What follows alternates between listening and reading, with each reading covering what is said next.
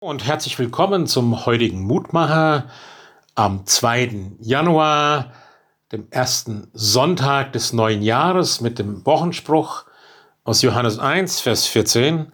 Wir sahen seine Herrlichkeit, eine Herrlichkeit als des eingeborenen Sohnes vom Vater, voller Gnade und Wahrheit.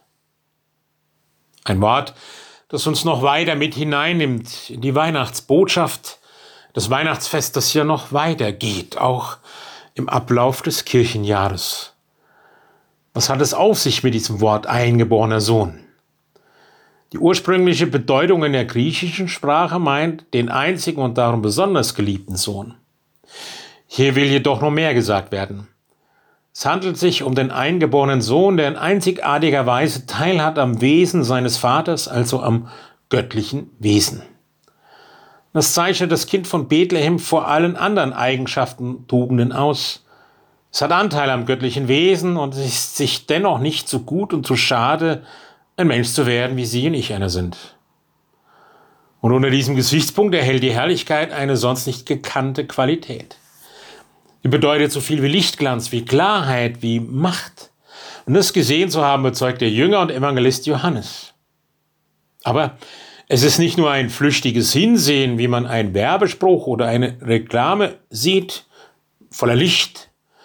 Solches Sehen ist ja blitzartig und wird meist von anderen Eindrücken gleich abgelöst.